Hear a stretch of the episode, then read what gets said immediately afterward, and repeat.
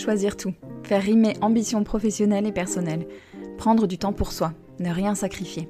Bienvenue dans Les Équilibristes, le podcast qui invente de nouvelles façons d'intégrer toutes les facettes de la vie le plus harmonieusement et sereinement possible pour œuvrer à l'égalité femmes-hommes dans les entreprises, les organisations et la société plus largement. Pour traiter ces sujets millefeuilles, à la fois intimes, familiaux, sociaux, économiques, vous entendrez ici des conversations avec des femmes, des hommes, des couples, des experts qui choisissent tout et nous livrent ce que ça signifie pour eux et comment ils avancent. L'ambition de ce podcast, vous rassurer, vous faire réfléchir, rire et prendre du recul. Et surtout, vous mettre en action pour construire la recette qui vous convient. Je m'appelle Sandra Fiodo et je suis la fondatrice de Conscious Cultures, une société dont la mission est d'aider les entreprises à comprendre et prendre en compte qui sont leurs salariés, leurs besoins réels et aspirations pour concevoir les conditions qui leur permettront de fournir leur meilleur travail. Merci de votre écoute, je me réjouis de faire avancer ces sujets avec vous. Salut mes équilibristes, je suis très heureuse de vous retrouver pour l'épisode de cette semaine. Fanny Enjolras Galicine, c'est une de mes rencontres coup de cœur ce début d'année. Elle est l'auteur du compte Instagram The Greenamalist, engagée pour informer sur les impacts environnementaux et sociaux de la mode et proposer des alternatives pour mieux consommer au quotidien. Fanny, c'est aussi la maman de deux jeunes enfants et une salariée très épanouie en tant que responsable juridique d'une grande entreprise. Fanny est polyglotte, elle baigne depuis toujours dans un environnement multiculturel et a été élevée dans une famille qui valorisait le travail-passion et l'excellence. Le mot qui me vient pour parler de Fanny, de son parcours, c'est cheminement. Elle parle si bien de la manière dont son rapport au travail a évolué, de sa définition de l'ambition qui a changé, et de l'environnement de travail sain, fondé sur le respect des autres, dans lequel elle travaille aujourd'hui, qui constitue la clé magique qui fait qu'elle est si bien dans sa vie aujourd'hui. Et dans une période qui glorifie l'entrepreneuriat, rappeler qu'il y a des salariés heureux et comprendre pourquoi ils le sont, c'est vraiment passionnant. Cheminement aussi dans ses prises de conscience écologiques. Rien ne se fait du jour au lendemain, tout se construit, doucement mais sûrement.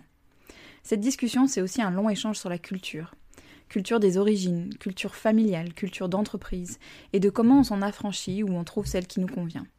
On a parlé aussi du quotidien, de la place du digital dans nos vies, et de cette forme de discipline douce dont parlait Elodie dans son interview pendant le confinement, pour s'assurer de mettre son temps dans des activités qui nourrissent. Le témoignage de Fanny nous rappelle aussi combien nous avons la chance de pouvoir nous poser les questions qui nous animent ici. Choisir tout, c'est même pas une option dans beaucoup de pays dans le monde. Alors sans minimiser les complexités du sujet, des parcours et des choix de vie, savourons quand même la liberté que nous avons de pouvoir faire ces choix. J'espère que vous aurez autant de plaisir à écouter Fanny que j'en ai eu à échanger avec elle. Bonjour Fanny. Bonjour. Bonjour merci, Sandra. merci beaucoup d'avoir accepté mon invitation. Je suis vraiment contente de t'accueillir dans le podcast. Euh, je suis contente d'avoir découvert ton compte et puis de t'avoir rencontré, enfin, y rencontré toi. Euh, grâce à, c'est grâce à Héloïse euh, de Héloïse Abélard qui, euh, je crois, en partageant son épisode, enfin bref, je crois que c'est comme ça qu'on s'est rencontrés, mais c'était exactement ça. Hein. Ouais, donc je suis très contente. on a longuement préparé l'épisode ensemble et, et, je pense qu'on a plein de choses à se raconter. Donc, pour ceux qui ne te connaissent pas, j'aimerais bien que tu te présentes, que tu nous dises un peu qui tu es, ce que tu fais, tout ça. Alors, les multi-activités que je fais. exactement. voilà. Alors, donc, je m'appelle Fanny, j'ai 40 ans, je suis née et j'habite à Paris. Donc, euh, pour de vrai, ma première activité, c'est que je suis euh, maman de deux enfants, donc Vladimir euh, qui a 4 ans et demi et Alma qui a bientôt un an et demi. Voilà, euh, je suis euh, professionnellement responsable juridique, donc juriste euh, en entreprise, spécialisée dans le droit des contrats internationaux. Et je suis le soir auteur d'un compte Instagram qui s'appelle The Greenemalist, qui est tourné vers la mode éco-responsable, dont les objectifs sont, alors c'est informer les personnes sur les impacts environnementaux et sociaux de la mode et et de proposer aussi euh, des alternatives pour les accompagner au quotidien. Alors, il y a des tips de euh, voilà comment mieux consommer. Euh, je présente des marques éthiques et surtout, le, but du jeu, c'est de déculpabiliser les gens parce que voilà, on a tellement de charge mentale, on, on y reviendra. voilà, donc c'est c'est pour vraiment accompagner les gens et c'est aussi un compte qui n'est pas sponsorisé j'ai fait le choix de ne pas être payé, de ne pas accepter de contrepartie. Donc, j'achète quasiment tout ce que je présente. L'objectif, c'est de me mettre dans la peau du consommateur, euh, voilà, et je teste les vêtements, je donne des, des notes aussi de durabilité. Donc, ça, ça c'est ma, mon activité de, du soir, mais pas que, parce qu'en ce moment, avec une amie que j'ai d'ailleurs rencontrée grâce à Instagram, nous écrivons un livre sur la mode éco-responsable et il paraîtra l'année prochaine. Donc là, on est en pleine conception et écriture. Ouais, t'en, fais des choses. On, en reparlera de tout ça et notamment de comment tu fais pour, pour écrire le livre et tout ça. Mais avant qu'on, qu'on rentre dans le détail de tout ce que tu viens de nous expliquer, je voudrais qu'on revienne en arrière à la Fanny mmh petite fille, parce qu'on a eu pas mal d'échanges autour de ça aussi, mais l'environnement dans lequel tu as grandi, euh, avec quel message implicite autour de, du rôle, euh, de ton rôle que tu pouvais prendre aussi bien dans ta famille, dans ton travail, etc. C'était quoi l'environnement dans lequel tu baignais petite? Alors, c'était un environnement assez... Euh, pas très classique. Mmh. en fait, déjà, c'est un environnement multiculturel parce que ma maman est japonaise. Mhm. Et mon père est ardécho-auvergnat. Donc euh, voilà, on ne doit pas être très nombreux à être euh, japonais ardécho-auvergnat. le point commun de ces euh, origines vis-à-vis du travail, en tout cas, c'est une valeur travail très importante. Hmm. moi, j'ai des parents, enfin surtout mon père, parce que ma mère ne travaillait pas quand on était toute petite, mais après, elle a travaillé. Et donc, bah, mes parents, eux, leur travail, c'est leur vie c'est des euh, gros passionnés de leur métier. Euh, mon père est architecte et ma mère crée des bijoux. Mhm. Et en fait, euh, ce n'était pas vraiment des métiers, mais des, passions. Ils sont, c'est des personnes qui sont guidées par leur passion, mhm. qui deviennent un mode de vie. Donc, n'est pas toujours évident en tant, en tant qu'enfant de les suivre, mais petite avec ma sœur, on vivait architecture et art au quotidien. On était imprégnés dans cet univers. Et malgré tout, alors, peut-être que c'est lié au fait que ma maman soit asiatique et que c'est important en Asie de réussir ses études. En tout cas, on a été incité euh, à travailler, à avoir des bonnes notes, à être euh, voilà, la première à l'école, la première à la danse, la première au piano, ah ouais. à faire des langues après l'école, notamment des cours de japonais. Donc beaucoup de pression pour bien faire les choses.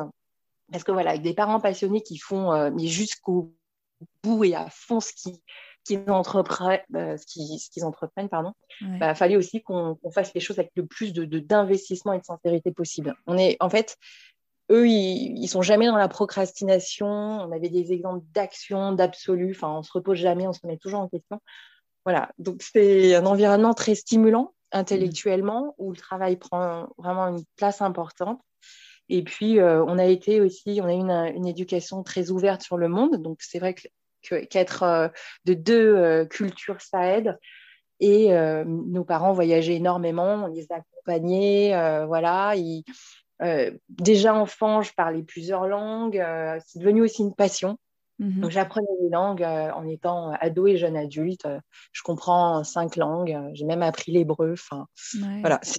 Les voyages et, et, les langues sont devenues rapidement une passion aussi pour moi. Donc, voilà. Donc un, environnement un peu particulier quand même. Et je pense qu'on avait beaucoup de chance.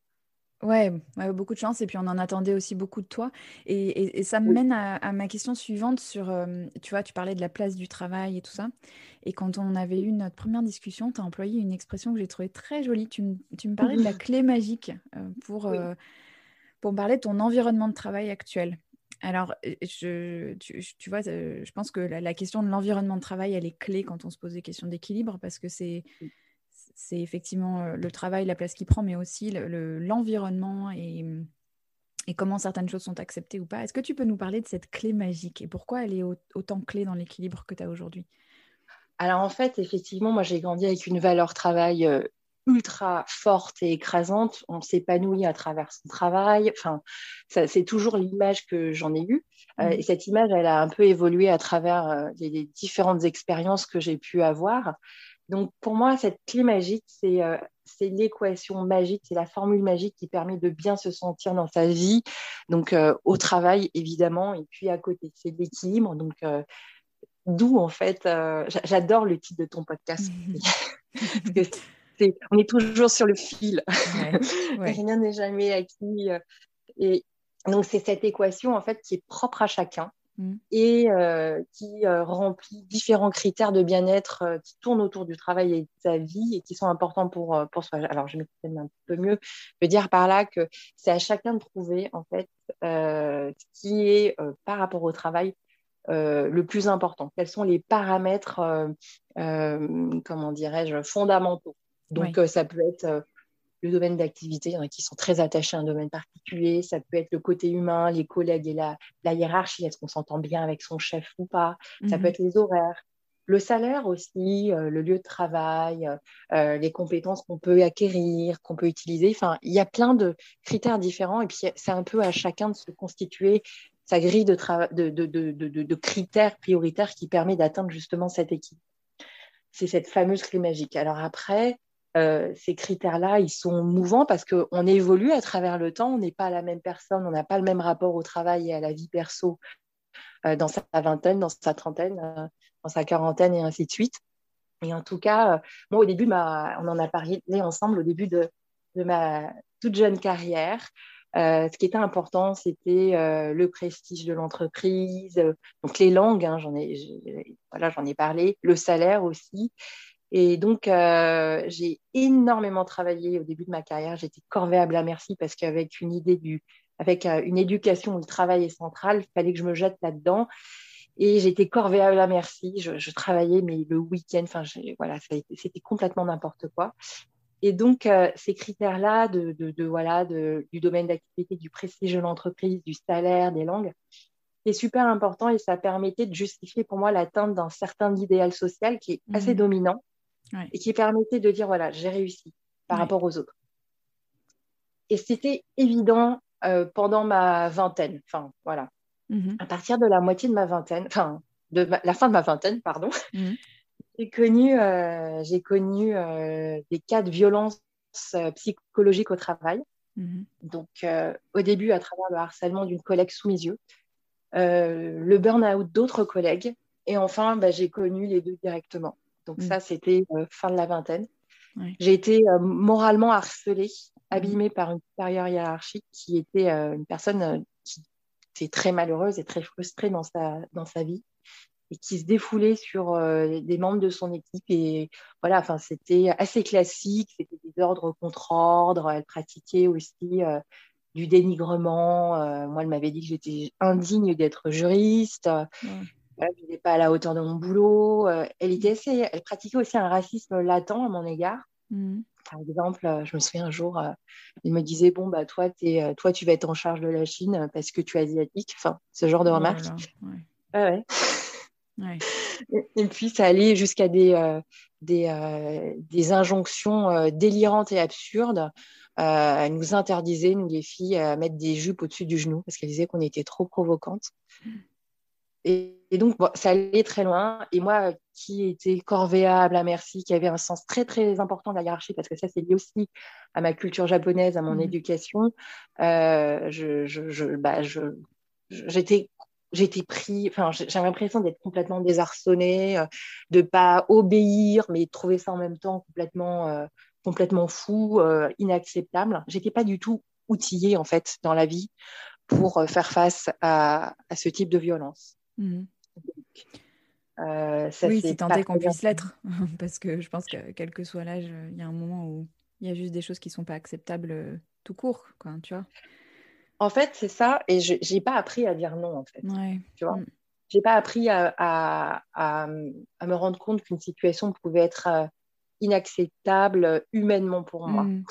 Et en fait, ça c'est aussi ce que j'essaie de transmettre à mes enfants, et que euh, voilà, euh, euh, il faut se respecter soi-même, son corps, enfin tout ça, mmh. et qu'on peut pas, enfin, les autres ne peuvent pas faire certaines choses. À partir du moment où ça devient, voilà, ça devient une souffrance, ça n'est pas acceptable. Et ça, moi, j'étais pas du tout, vu mon, vu, vu mon, mon héritage, mon double héritage, je n'étais pas du tout armée pour ça. Donc, je pense que, voilà, est-ce que est-ce qu'en éduquant ses enfants, on peut éviter ça? Je ne sais pas. Mais au moins, on peut peut-être leur mettre des petites graines dans la tête en mm. disant bon, bah, il y a peut-être des situations où je peux dire non. Mm-hmm. Voilà. Donc, je ne sais pas si ça fait, mais en bah, tout cas, moi, c'est ce que j'ai fait, d'appliquer. Si, parce que les messages impliquent. Bah, je pense, enfin, je, l'espère comme toi. J'essaie de faire la même chose avec mes enfants, mais c'est les messages implicites, ils sont différents, tu vois, par rapport au fait de dire euh, la hiérarchie ou le travail, c'est la valeur primordial et ça c'est des choses qui me parlent moi j'ai été élevée aussi euh, dans l'idée qu'il fallait beaucoup travaillé et, tout ça. Mais de, de un peu inverser les choses en disant bah, c'est important de s'écouter et de, respecter les limites. Ses propres limites, c'est un apprentissage clé. quoi. Donc je pense que dès, que, dès tout petit, si on, peut leur, les programmer dans cet état d'esprit-là, c'est bien. Et, et cette expérience-là, en fait, c'est exactement ça. Ouais. Cette expérience-là, tu dirais que c'est ça qui a, qui a, fait changer les fameux critères de choix euh, dont tu ah parlais tout à l'heure? Ouais. Exactement, parce que en fait, ça a tellement chamboulé ma propre confiance en moi, je me suis sentie euh, désarçonnée, jetée à terre. Euh, j'ai fait une déprime hein, pendant un mois, je regardais le plafond de ma chambre en me sentant comme, enfin, on me sentant tellement mal et, capable de rien. J'ai vraiment eu un gros passage à vide et puis euh, j'ai petit à petit remonté la pente grâce à mon mari, celui qui est devenu entre-temps mon mari, mhm. euh, qui est vraiment une personne tournée vers les autres, qui essaie de trouver des solutions. Enfin voilà, mhm. génial.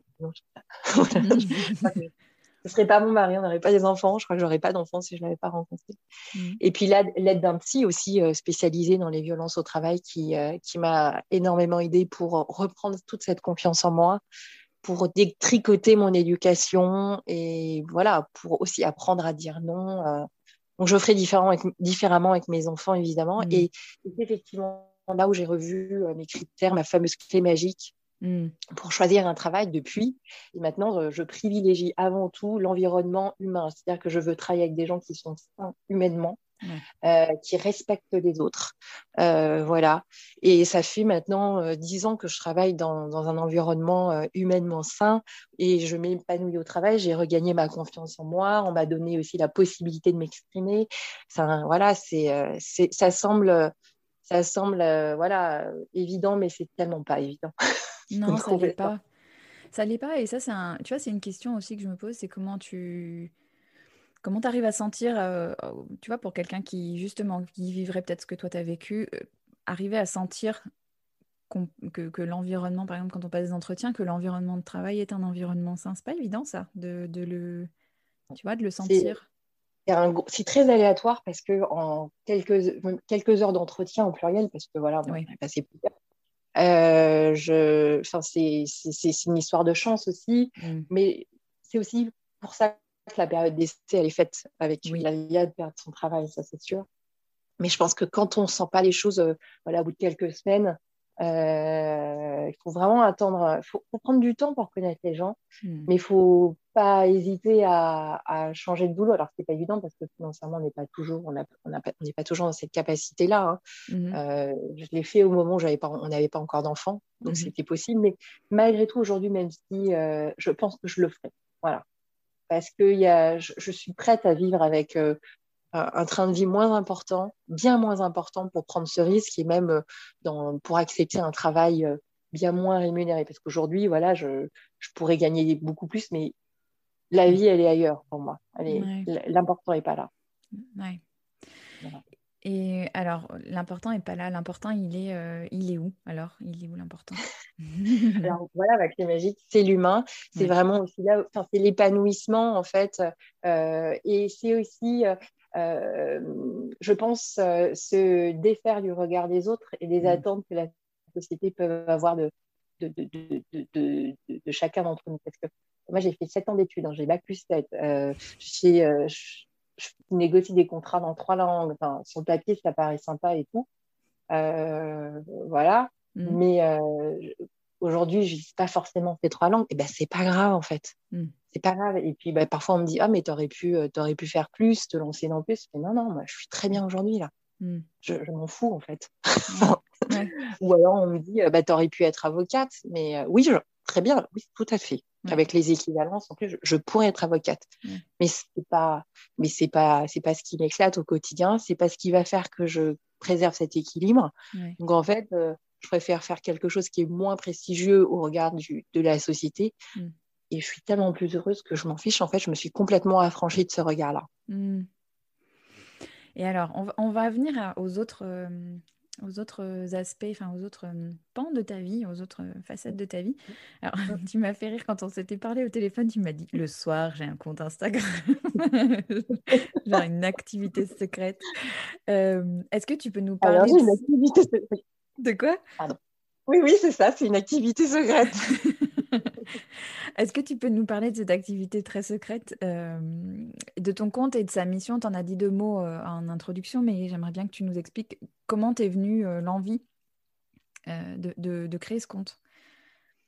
Alors l'envie, en fait, ça fait, ça fait, tout est enfoui en soi, en fait. Tout, ce qu'on fait, c'est, le fruit de, de, de, de- d'expériences, de rencontres, de raisonnements, de voilà, de sensibilité qu'on a depuis un bon petit bout de temps. Donc ce compte, en fait, c'est le, le, le, le, le- le point de convergence entre plein de choses qui me passionnent. Mhm. Donc déjà, euh, un point qui, je pense, va passionner très peu de monde, c'est le droit de la consommation.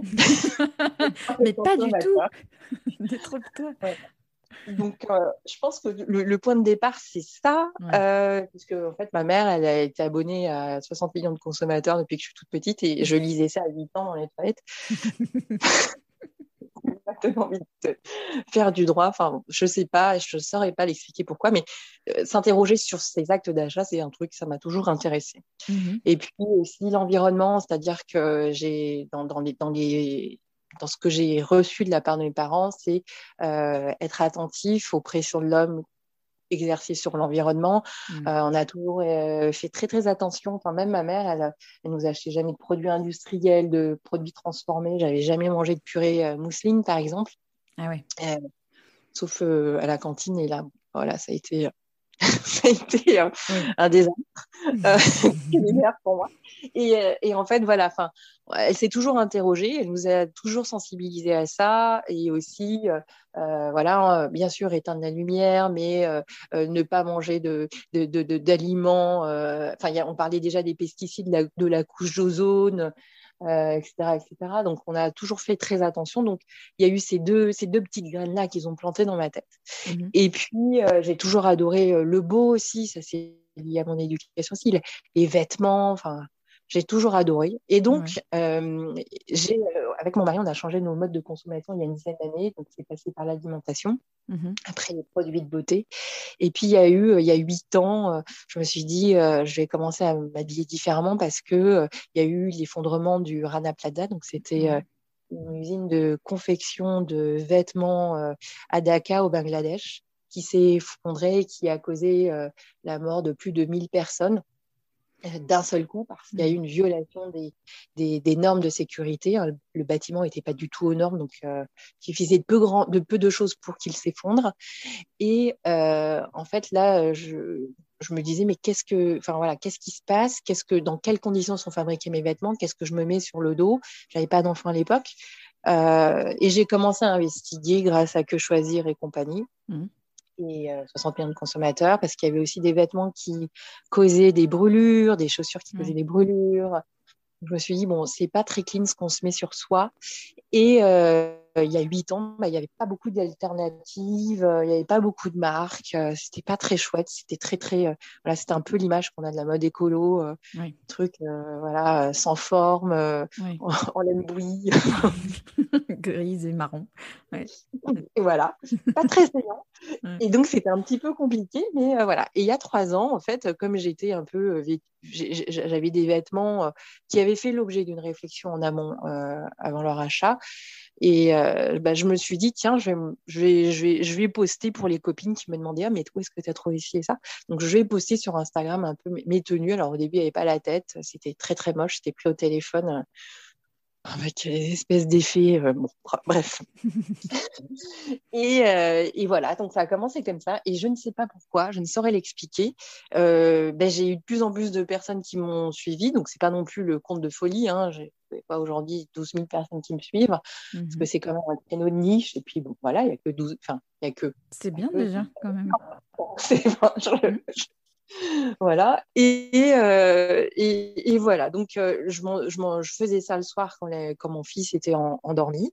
Euh, je faisais des recherches, j'écrivais des textes, mais je suis assez efficace. C'est-à-dire que les textes, les questionnements, je les écris au fil de l'eau, je les, je les élabore dans ma tête en rentrant du bureau. Mhm. Et, euh, et puis, euh, j'écris tout de suite. Bon, c'est des posts Instagram. Hein. J'ai fait le choix de pas faire de blog parce que c'est beaucoup plus prenant. Mhm.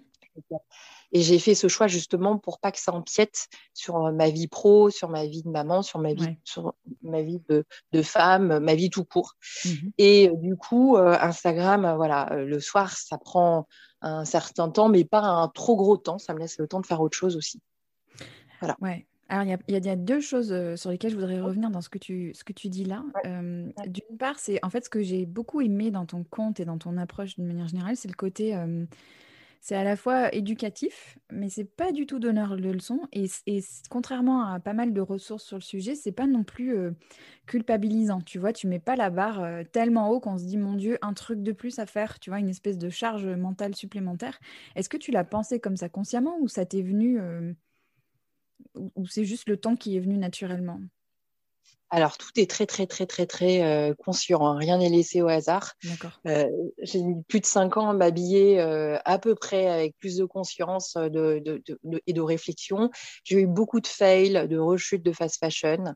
Mmh. J'ai été traversée, comme tout le monde, par la culpabilité de ne pas faire assez bien et, bien. Mmh. Donc, à partir de ça, je, suis qui pour donner des leçons Ouais.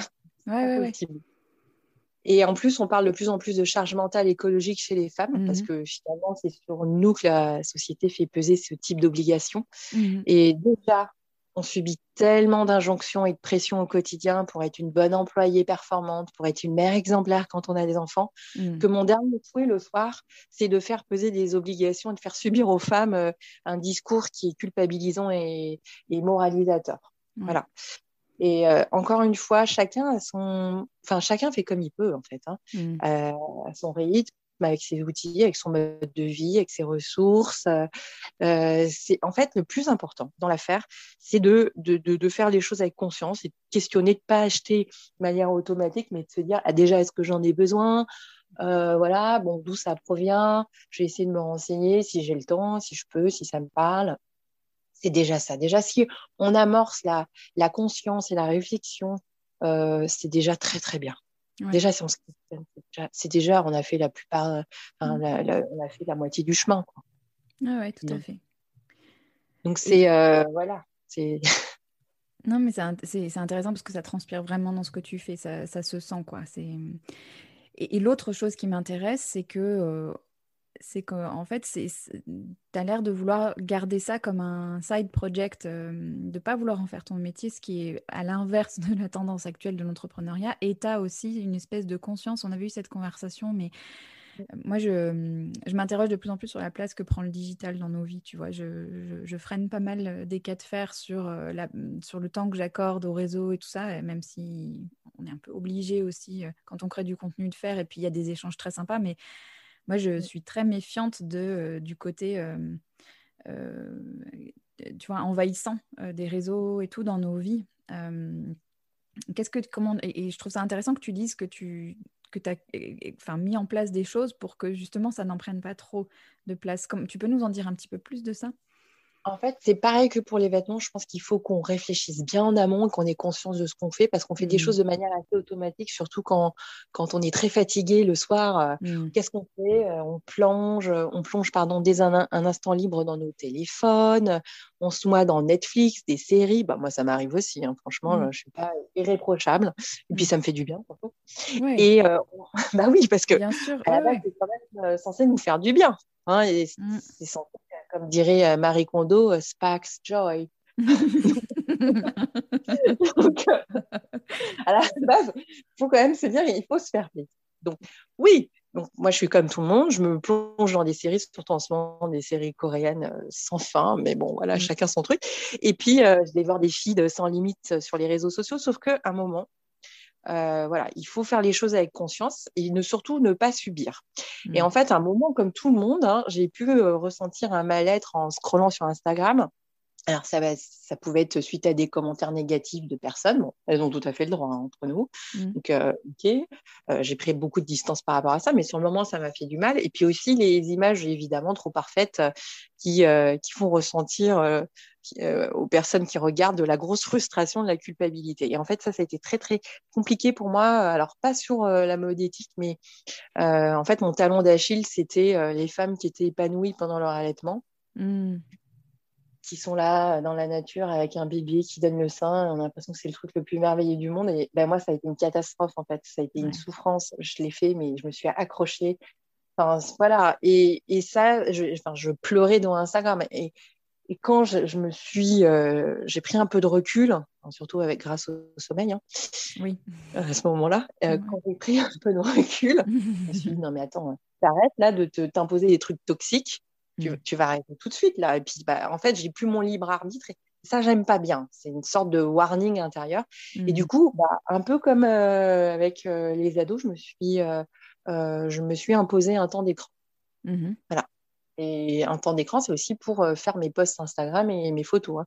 Donc, euh, un temps d'écran pour euh, voilà faire autre chose. Et pareil pour Netflix à un moment je vais me dire attends là c'est là c'est de la je, suis en train de je suis faut que j'aille en cœur de désintox. Là ça va plus là. Regarder six épisodes à la suite avoir la vaisselle qui est dans le qui, qui est pas faite. Enfin bon c'est mmh. ça va pas ça. Donc, je me suis, voilà, je m'impose, c'est une discipline, mais c'est finalement au début, c'est un peu contraignant, mais, mais c'est nécessaire pour garder cet équilibre. Donc, pour animer mon compte, j'écris donc ce que je te disais euh, assez rapidement les posts. Et les photos, en fait, c'est mon mari qui les prend mmh. et c'est hyper organisé. Donc, en fait, euh, on fait un shooting tous les deux mois. On, on shoot une dizaine de tenues en une heure. Je suis à peine maquillée, en rien. C'est voilà.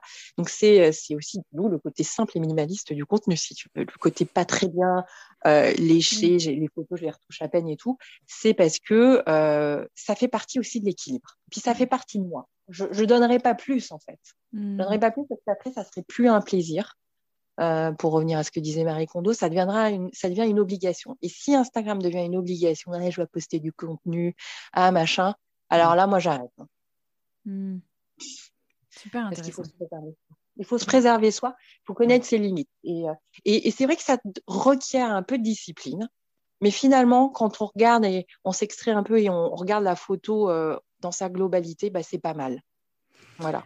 Ouais, et je crois que c'est clé ce que tu dis, cette idée de ne pas subir. Euh, d'être tout le temps, tout le temps, enfin tout le temps, c'est un côté un peu discipline dans le mauvais sens du terme, mais d'être quand même euh, aux manettes en fait de ce qu'on fait, de pas. Euh, c'est important aussi de garder, tu vois, les manettes, c'est avoir le contrôle, mais aussi avoir des, des, des, des phases d'absence de, contrôle. Oui. Ça, c'est hyper important. Sinon, on devient une machine, en fait. Exactement, et, exactement. Et puis, bah, tu vois, il y a des soirs, j'ai pas envie d'écrire mon bouquin. Je dis, bon, bah, allez, je me fais trois, trois épisodes de ma série coréenne. Et bah, tant pis, je l'ai fait. Mais j'irai pas en faire quatre tu vois? Parce que j'aurais réfléchi en amont. Donc, c'est une sorte de, de, contrôle, mais avec des plages d'absence de, contrôle total. Il faut des, surtout en ce moment, on est, on est chez soi, on n'a pas de, on peut pas partir pour s'évader. Mm. Il faut trouver des activités euh, qui euh, nous font plaisir et, et euh, où on perd ce contrôle. Alors, moi, je préfère faire des, des activités créatives, donc euh, mmh. comme écrire le bouquin, c'est parfait en ce moment. C'est là mmh. où je m'échappe, je m'évade. Et puis en plus, je le coécris avec euh, Morgane, une amie, donc on est à deux, on s'épaule et tout. Là, on a, par rapport au, Corona, toutes les deux, on a trouvé notre équilibre et notre échappatoire. Mmh. Et c'est là où on est hyper créative et tout. Mais ça peut être de la couture, ça peut être autre chose. Euh, ça peut être juste dessiner, ça peut être faire la cuisine petites choses comme ça. Important, prendre soin de soi. Prendre soin de soi. Et euh, tu vois, j'avais cette conversation hier avec une amie, mais c'est euh, se faire plaisir, faire, faire, des choses qui nous nourrissent. Tu vois? Exactement. Je crois que c'est cette notion-là de euh, qu'est-ce qui, qu'est-ce qui me nourrit et qui, et qui, du coup, sans t'en rendre compte, ça irrigue tout le reste, en fait. Exactement ça, et ce qui permet vraiment d'atteindre l'équilibre. Mais encore une fois, il faut bien se connaître hein, pour tout ça. Hein. Oui, c'est clair. Et, c'est vrai que bah, moi, je dirais, euh, ma vingtaine, ça a été euh, la cata. Hein. La trentaine, c'est là où je me suis vraiment, j'ai commencé à m'épanouir. Euh, voilà, c'était un, cheminement. Et là, pareil, hein, ça fait partie des choses que je veux transmettre à mes enfants. Alors, évidemment, j'ai été élevée par des gens passionnés. Je vais leur transmettre ce, truc de la passion, de, mmh. parce que j'adore mon métier aussi. Ça, je l'ai pas dit, mais c'est vraiment un truc, je m'épanouis à fond là-dedans. voilà, hein, faut dire que j'aime que choisir et 60 millions de consommateurs, donc je m'épanouir dans des contrats. Mais du coup, c'est très équilibré tout ça, parce que tu as euh, ton boulot avec des choses très euh, structurées, rationnelles et tout ça, et puis une part de créativité euh, par ailleurs. voilà. Donc ça, mais j'ai mis du temps à découvrir tout ça. Là. J'imagine que les personnes qui nous écoutent, elles, il y en a qui peuvent se dire, mais ah oui, c'est facile sur le papier. Mais non, je, vous assure, c'est pas facile sur le papier. C'est un cheminement. Mm. C'est un cheminement, mais il y a des moments, il faut quand il faut s'écouter, il faut, faut euh, prendre conscience des choses. Mm. Euh, alors moi, quand je remontais la pente de mon, de mon burn-out slash harcèlement moral, j'ai été aidée. Parfois, on peut être aidé, être coaché. Euh, c'est pas une faiblesse. Hein. Mm. C'est juste qu'à un moment, on n'y arrive plus parce que, euh, je sais pas, moi, quand j'ai eu mes enfants, je dormais pas, j'avais plus mon libre arbitre. Mm j'étais une cata ambulante, euh, bah voilà, j'ai été aidée et ça m'a, ça m'a, puis j'ai dormi et ça m'a permis de retrouver mon libre arbitre et, et voilà, et c'est pas une faiblesse. Et justement, les enfants, tu en as parlé euh, un, peu rapidement, et puis de l'allaitement et tout ça. Comment s'est passée euh, l'arrivée de vos enfants? Donc, ils sont petits, vous, tu les as eu fin de trentaine, c'est ça? Oui, après 35 ans. En fait, on a le même âge avec mon mari. Et alors, avec mon mari, en fait, on, parle énormément. Euh, et euh, à tel point qu'on savait déjà, avant de les avoir, euh, comment, quelles valeurs on voulait leur transmettre. Alors, ça évolue aussi au gré des expériences, hein, évidemment. Mhm. Mais, mais on savait déjà exactement, enfin, savoir est-ce qu'on allait être des parents plutôt cool, sans horaire, ou alors très, très cadrés. Enfin, tout ça, tout ça, on l'avait déjà, on avait énormément échangé sur notre vision de l'éducation. Et euh, du coup, euh, et aussi de quand est-ce qu'on voulait avoir des enfants. Mhm. Donc ça, on savait qu'on voulait, on sentait, on, vraiment, il faut vraiment puiser au fond de soi-même, se mettre d'accord. Et du coup, on s'est synchronisé. Et on les a eus quand on était tous les deux prêts. On a eu la chance aussi que, que ça marche comme mhm. ça. Et donc, euh, quand notre fils est né, on était plutôt synchro. Après, rien ne se passe vraiment comme on l'anticipe avec les enfants. Hein. Donc, euh, ce que je disais, c'est que j'ai fait deux déprimes postpartum assez euh, fortes euh, au tout début. Mhm. Après, ça allait. Pendant les trois premiers mois, je suis, je suis vraiment pas, je suis vraiment pas une maman épanouie à ce moment-là, et je le revendique. Mhm. Après, ça va, mais je le revendique et c'est normal. Et puis, euh, j'ai la chance d'avoir un mari qui est indépendant, qui a toujours été présent. C'est vraiment une team. Hein. Mm. Donc, euh, les trois premiers mois, il a refusé du boulot pour être avec nous. Mm-hmm. Il travaillait à la maison, donc c'était aussi plus facile pour pallier euh, les imprévus, la fatigue. voilà. Et il est hyper tourné famille. Et donc, voilà, enfin, c'est euh, c'est vrai qu'on est tous les deux, on adore nos enfants, on fait beaucoup de choses avec eux, on parle beaucoup avec eux. Et c'est sûr que c'est au, détriment, de, au détriment pardon, de nos moments à nous deux. Mais on s'est dit, bah voilà, ils sont petits, ils ont besoin de nous, donc euh, c'est notre priorité. Et puis, bah, on fera des voyages à deux plus tard. Hein. Donc, euh, de toute façon, là, en ce moment, on ne peut pas. Donc, c'est réglé. Oui, il n'y a pas de choix. Ouais, c'est ça. C'est ça. Et, qu'est-ce que vous... Il y a eu des, des, des réactions... Ouais, donc tu disais, lui, il a refusé du boulot. Toi, ça, au niveau du boulot, ça n'a rien changé. T'as, pas... Bah non. Mmh. En fait, alors aussi, euh, c'est lié au fait que euh, dans, dans, notre, euh, dans notre couple, on a, on a vraiment tout réfléchi. C'est-à-dire que financièrement, c'est moi qui, c'est moi le breadwinner parce que je suis mmh salarié et lui, il a une activité plus aléatoire. Donc tout ça, et en fait, aussi, ce que j'aime beaucoup chez lui, c'est qu'il s'en fout des injonctions de la société aussi. Mmh Ce qu'on dit, ah, c'est le papa qui ramène euh, de l'argent, puis c'est la maman qui s'ajuste. Bah, chez nous, euh, euh, ça dépend en fait. Hein, parfois, il, a des tournages hyper tard et, il ramènera plus. Bah, du coup, je sors plutôt du boulot, je m'occupe des enfants ou je prends un jour off aussi. Ça peut mmh arriver le week-end. Enfin, pas le week-end, mais en semaine ou pendant les mmh vacances. Bah voilà, on s'ajuste au quotidien euh, et, en fait aussi, ce qui est, euh, ce qui est chouette, c'est que euh, on s'ajuste aussi vis-à-vis des corvées, vis-à-vis des enfants. Enfin, on est un peu sur un pied d'égalité aussi vis-à-vis des enfants. C'est-à-dire que mmh. mon fils, il appelle son papa Mapa. c'est un mélange de, papa et maman parce que Dimitri, mon mari, il est pour les, pour les enfants, c'est un papa qui joue, mais c'est aussi un, un papa qui cadre, un papa refuge, un papa qui console, un papa qui endort, qui soigne, mm. et donc qui se lève la nuit aussi. Hein. C'est plutôt lui qui se lève la nuit, il en a reconnaissance éternelle. Gratitude. Et euh, parce qu'il vit mieux le manque de sommeil que moi. Et, euh, et en fait, bah voilà, c'est ma part. Comme ma fille, le matin, elle appelle son père. Mm. Papa donc, euh, En fait, on, a, on a un peu gommé l'image traditionnelle, mais comme beaucoup de couples, en fait, aujourd'hui, on a gommé les, les, attributs tradis du papa et de la maman. Et, et, en fait, on est une vraie équipe et puis on s'ajuste. Par exemple, mon mari, lui, comme il travaille à la maison, il n'en pouvait plus et il s'est dit, bah, moi, je veux faire de l'escrime. Je veux faire un sport le soir. À 18h, je pars à l'escrime deux fois par semaine. Bon, mmh. là, maintenant, il ne peut pas, mais, mmh. mais euh, avant, avant qu'on soit embêté par tout ça, il m'a dit bah, Je sais pas, tu te débrouilles, tu reviens, mais je fais de l'escrime. Ouais. Dit, ok. C'est pour son. C'est vrai qu'il a, il beaucoup, quoi. Mmh. Et donc, du coup, et bah, voilà, bah, je prends mon ordi, je vais chercher les enfants, et puis je me reconnecte si nécessaire ou pas, ou je m'organise, euh, j'optimise à, fond ma journée pour qu'il puisse être à 10, enfin, pour qu'il puisse partir à 18h et aller à son escrime et être euh, voilà, être plus heureux, quoi. Ouais, et toi aussi, j'ai l'impression que tu arrives, euh, à prioriser ça. Euh, quand on s'était parlé, avais, tu t'étais fait une journée la veille euh, à te faire plaisir et tout. Ouais. Exactement. voilà, en fait, c'est, encore une fois, c'est bien se connaître et savoir où, où ça va à partir de quand ça va craquer mmh. et essayer de, de, se reprendre à chaque fois. Donc, y a, mmh. la formule magique, elle est vraiment dans l'écoute permanente de, mmh. de, comment on se sent. Alors après, parfois, on ne peut pas faire autrement. Donc, on se dit, bon, bah, OK, je vais, je vais essayer de tenir jusqu'à telle date. Et puis, euh, et puis voilà, quoi. Donc, euh, oui, tout à fait. Et alors, il y a, hum, y a un sujet dont on avait parlé aussi, et on, l'autre jour, j'ai fait un petit sondage pour sur Insta pour savoir ce que les gens avaient envie d'entendre, et j'ai eu beaucoup le, des tips, des tips d'organisation. donc, euh, donc, même si euh, moi, je me dis, bon, les tips d'organisation, il y, a, y, en a, y en a pas vraiment, c'est chaque famille qui fait comme, euh, ah comme ça marche pour elle, mais toi, je sais que l'organisation, c'est un truc...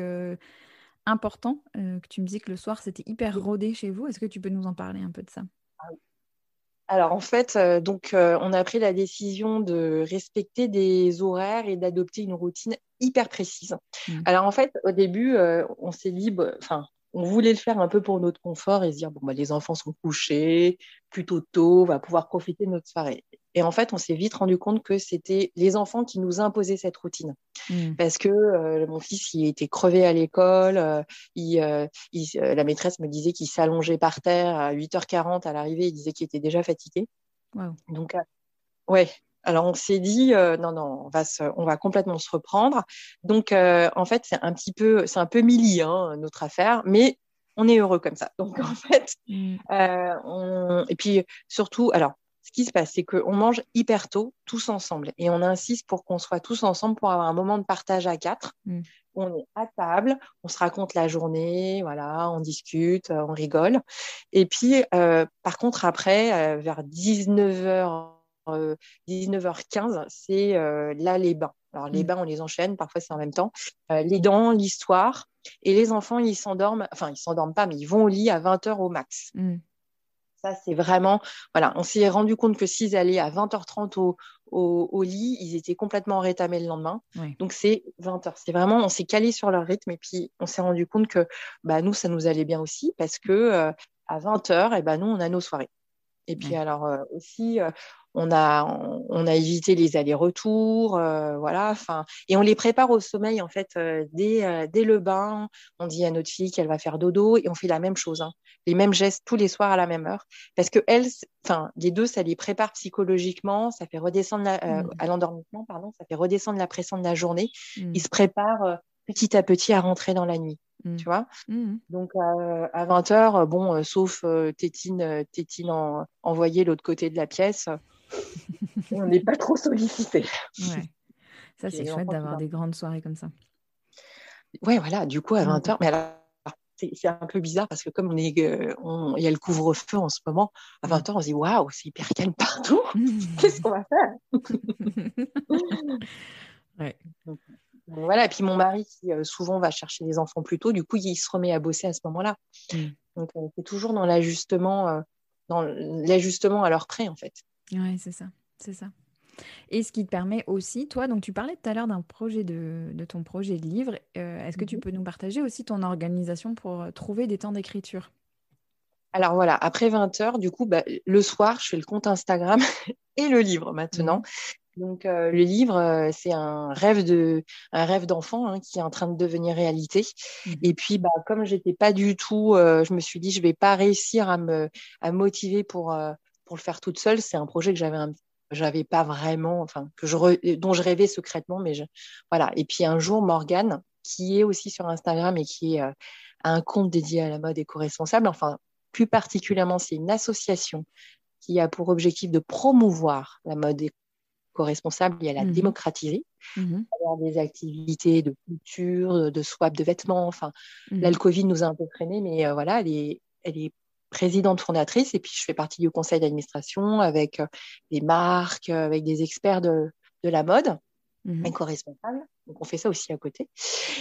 Et donc Morgane m'a dit bah tiens j'aimerais bien écrire un bouquin. Ça c'était pendant le premier confinement parce qu'on avait euh, la tête dans le sac, zéro échappatoire. Et je lui dis mais puis on, on s'entend très bien. On, est, on avait écrit des posts ensemble. On est très complémentaires aussi dans nos expertises, parce qu'elle, mhm. elle est spécialisée dans, elle a fait un troisième cycle dans le développement durable. Ah oui. Elle a travaillé pour une marque pour justement euh, euh, euh qui puisse obtenir tous les labels euh, éco-responsables sur le suivi de la production, du sourcing, etc. Donc, elle a une grande, grande expertise là-dessus. Moi, j'ai plus une expertise un peu sur le cadre légal. Mhm. Donc on se complète bien, puis même dans la vie, on se complète bien, tout court. Mmh. Et, euh, et, du coup, euh, on s'est dit, bah voilà, on va écrire un bouquin. Donc on a eu cette idée pendant le premier confinement. On a un petit peu bossé dessus, mais pas trop jusqu'à cet été. Puis euh, cet automne, on a commencé à démarcher les éditeurs et le premier, le premier a accepté. Génial. Donc champagne et tout. Enfin, on était ah bah trop heureux. Mmh. et depuis, bah, on se sent complètement galvanisé. Et du coup, bah, notre organisation, c'est euh, le soir, j'écris si je le sens pas. Alors, j'écris assez vite. Mmh. Et, euh, et, puis, on se retrouve tous les soirs, à enfin, tous les vendredis soirs à 20h30 pour, euh, pendant deux heures pour, pour faire le point sur ce qu'on a écrit et relire les parties de l'autre. Enfin, voilà. D'accord. Donc, c'est aussi hyper, hyper cadré. J'espère qu'on va réussir à tenir le délai parce qu'on va rendre le manuscrit euh, en, septembre et ce sera publié l'année prochaine. C'est long, hein, les livres. Ouais, c'est long. Mais bravo. Bravo, on suivra ça, tu nous tiendras au courant. Ah bah avec plaisir. Avec plaisir. Après, c'est euh, tellement chouette. Hmm. C'est tellement bien. Et puis, bah, euh, ça, c'est un énorme challenge parce qu'on ne l'a jamais fait, parce qu'on est, on a des doutes et en même temps, on est hyper sûr de nous. Mais hmm. on, est, on, est, complètement à fond. Quoi. ah non, c'est génial. Ça doit être bien de le faire à deux. Ah bah oui. Mm. En fait, je me suis dit, jamais toute seule le ferai. Ah ouais Non, parce que euh, j'aime bien avoir un sparring partner, j'aime mm-hmm. bien euh, échanger, j'aime bien que l'idée, elle, elle, se, elle passe le test du contradictoire, de la, de la vision de l'autre pour voir si elle résiste, si elle est bonne ou si elle n'est pas bonne ou si elle doit être réajustée. Et, et j'aime bien aussi échanger et, et, faire passer le crash test des idées des autres. Enfin, voilà. Euh, c'est euh, j'aime pas j'aime pas beaucoup travailler toute seule en fait. Mmh. Donc euh, donc c'est sûr que bah franchement sans Morgane je l'aurais pas envisagé.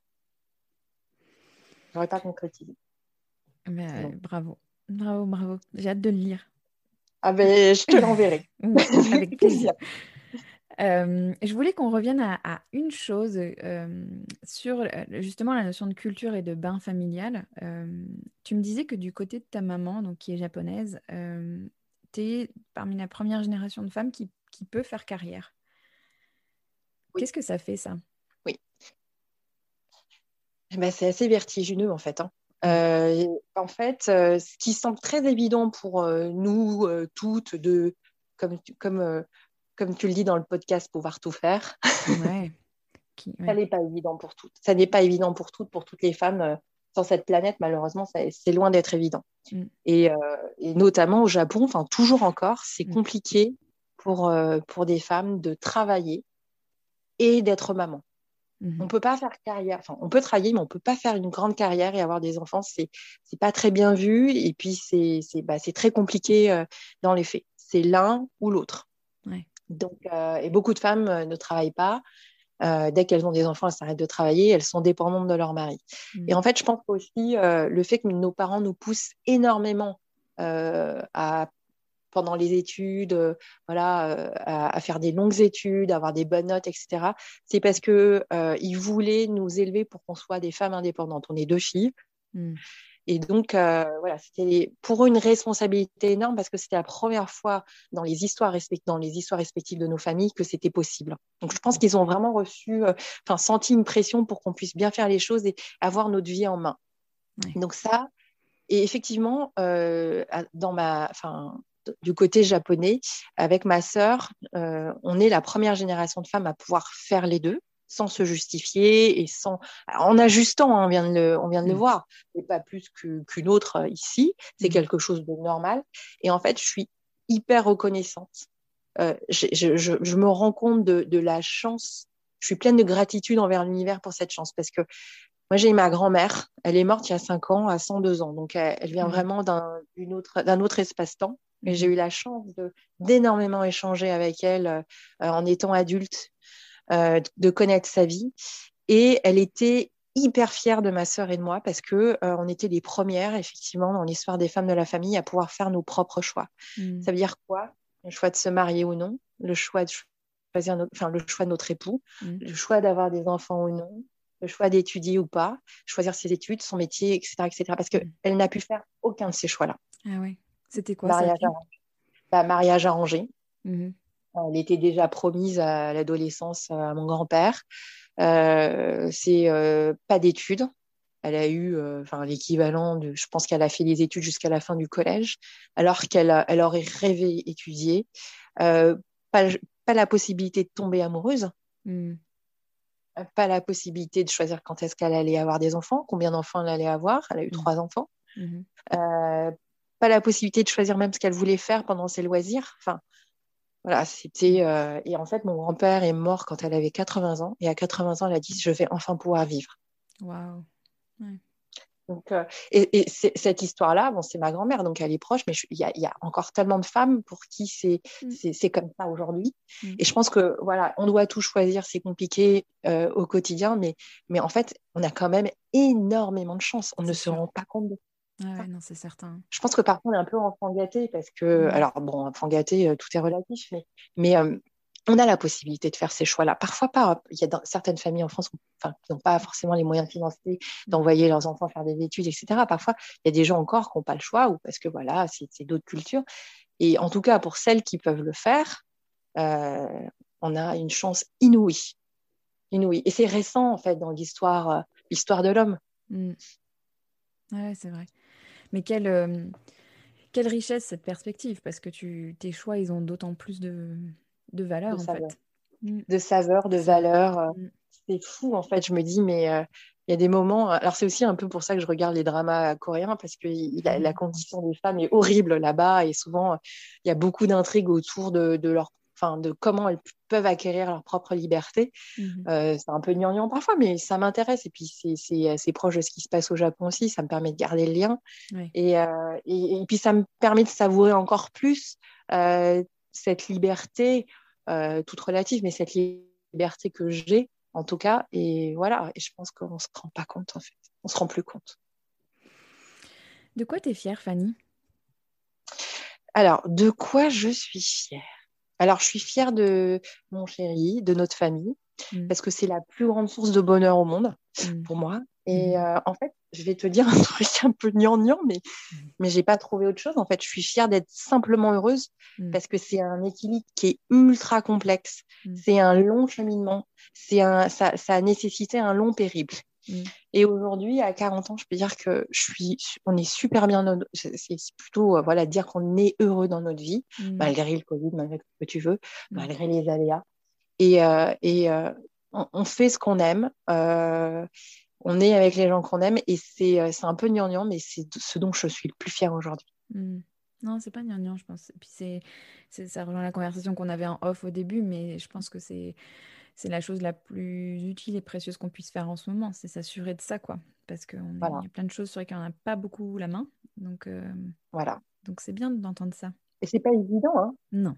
Et c'est pas évident, hein, parce que c'est de plein de compromis, euh, de discussions, d'expériences. Enfin, c'est des algorithmes hyper élaborés, le bonheur. oui, c'est vrai.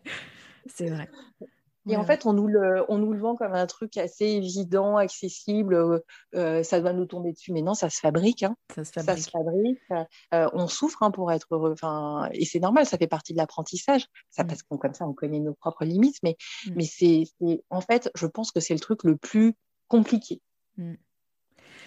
Ouais, ouais, et en même temps, et, et en même temps, une fois qu'on a trouvé quelques recettes qui marchent sans la prétention de dire que c'est figé, ben ça paraît d'une simplicité évidente, malgré tout le chemin euh, avant. Mais euh, c'est paradoxal. Complètement paradoxal. Mm. Et passionnant aussi. Et passionnant. Merci beaucoup, Fanny, pour ton partage. C'était un régal d'échanger avec toi et de t'entendre. Ah bah, merci de m'avoir fait réfléchir parce que du coup, j'ai dû un peu, euh, j'ai dû un peu puiser en moi et me dire, et, en fait, j'apprécie encore plus ma chance. merci à toi parce que je, je, m'en rends compte en, fait, en partageant, en me disant, bon, bah, quand même, voilà, mm. euh, c'est fou quoi, d'être en 2021 et d'avoir la chance de pouvoir tout faire comme ça. Donc merci de m'en avoir fait prendre conscience. Oh, bah écoute, tant mieux si ça fait ça. Merci beaucoup et puis on, partagera à la sortie de ton livre et on, suivra euh, tout ce que tu fais d'ici là. Merci beaucoup et puis euh, à très vite. À bientôt, merci à tous. Merci Fanny pour ton généreux et sincère partage. On a vraiment hâte de découvrir ton livre. Merci beaucoup à vous pour votre écoute. Pour soutenir les équilibristes, pensez à mettre une note et un commentaire sur Apple Podcast ou sur votre plateforme d'écoute préférée, ou à partager un épisode avec quelqu'un qui le pourrait intéresser. Et si vous n'êtes pas encore abonné à la lettre hebdomadaire numéro d'équilibriste, vous pouvez trouver les éditions précédentes et vous inscrire sur mon site www.leséquilibristes.com. C'est tout sauf un spam, j'y partage des ressources, des anecdotes et des réflexions sur les sujets qui nous animent ici.